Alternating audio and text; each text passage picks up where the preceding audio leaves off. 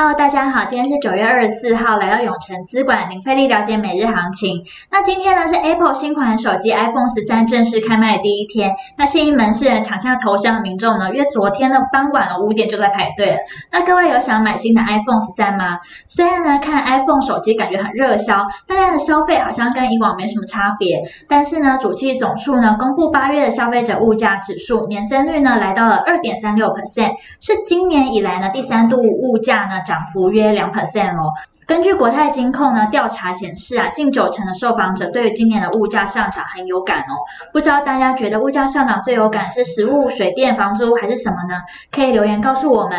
包括说啊，你有想买 iPhone 十三什么颜色吗？也可以留言跟我分享哦。那我们先来看美股，道琼指数呢摆脱了九月份的跌势，创下六个多月以来最大两天的涨幅，那提振了投资者对承受疫情和中国房地产的信心。银行股呢和能源公司股价飙升。布兰特原油呢，来到每桶七十七美元，来到近三年的新高。那目前投资人呢，聚焦二十二日费德发表的对经济的态度，表示呢不会立即取消宽松政策。那进一步呢提振美股。费德在会后发表声明表示，如果进展呢一如预期，那么资产购买步伐呢可能很快就会放缓，而美股指数呢全数上涨。道琼呢上涨了五百零六点五点，纳斯达克指数呢上涨一百五十五点四点，科技五大天王呢全上涨，其中脸书涨零点八零 percent，亚马逊涨了一点零六 percent。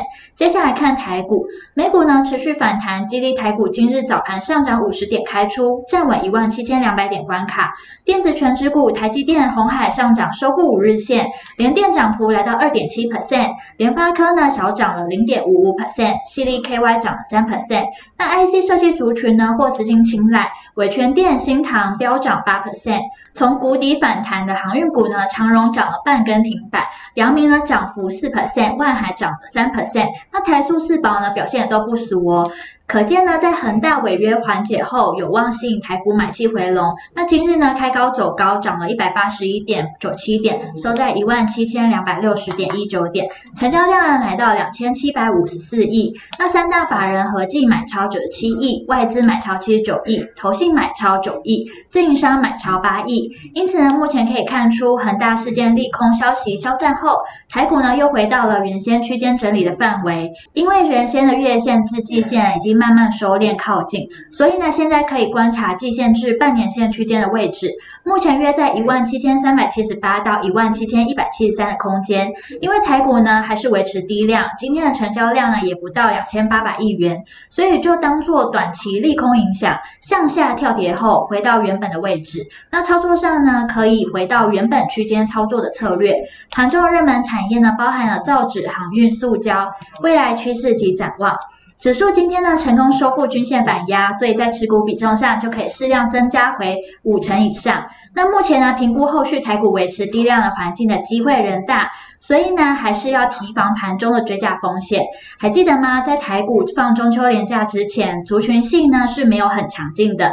接下来呢等待震荡过程的压回都是比较好的进场时机哦。那听到这边，相信大家一定在了解完国际跟台股状况后，更希望知道怎么对自己的投资获利有帮助，记得稍后六点，我们永诚资管江太一分析师会详尽针对盘中热门族群解析，包括了二四零九友达、二六零三长荣、二三一四台阳、二三六八金像电、三七零七汉磊，敬请期待。